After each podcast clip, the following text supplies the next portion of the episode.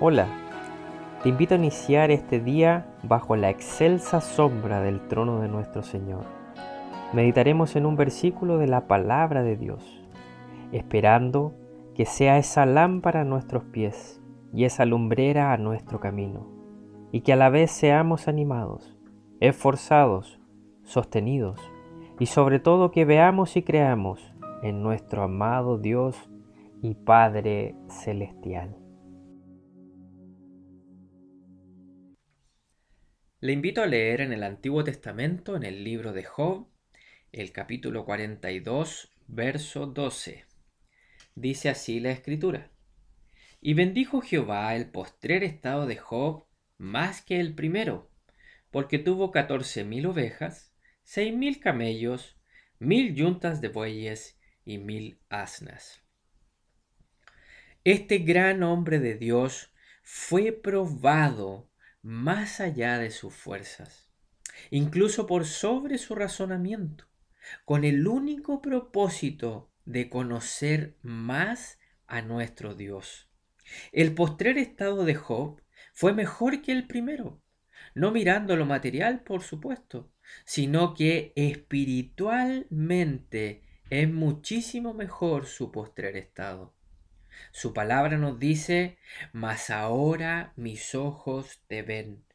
Todo lo que Job vivió, todo lo que él sufrió y todo lo que él padeció se redujo a esta exclamación.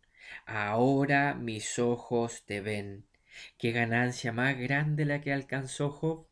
Entendió mediante la prueba que Dios es soberano. Pero al mismo tiempo ese Dios soberano es sustentador. Ese Dios soberano es consolador, también es justo y admirable. Job decía de él, yo conozco que todo lo puedes y que no hay pensamiento que se esconda de ti. Todo proviene de nuestro Dios. Y si nosotros queremos vivir en Él, debemos ser moldeados por Él.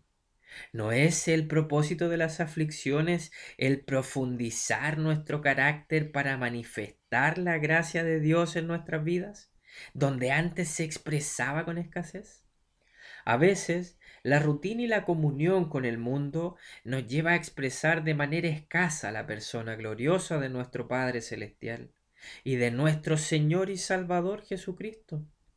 Job fue llevado a expresar, ahora mis ojos te ven.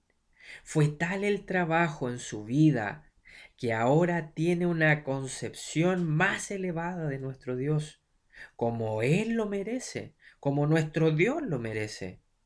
El sufrimiento es un gran moldeador de carácter, el agobio un derrumbador de egos, la tribulación un estímulo para la comunión con nuestro Dios. La tristeza lleva misericordia. El vivir esto en conjunto lleva a un solo estado, dependencia de nuestro Dios. Lleva a esta sola exclamación y pensamiento, yo sé que mi redentor vive, yo sé que está ahí, yo sé que está por mí, yo sé que hay victoria en él. La adversidad aparente se convertirá en gozo, en gozo terrenal y sobre todo en un gozo eterno al tener una concepción, un pensamiento más elevado de la persona santa y sublime de nuestro Dios y Padre Celestial. No desestimemos la formación que Él nos da en su sola potestad.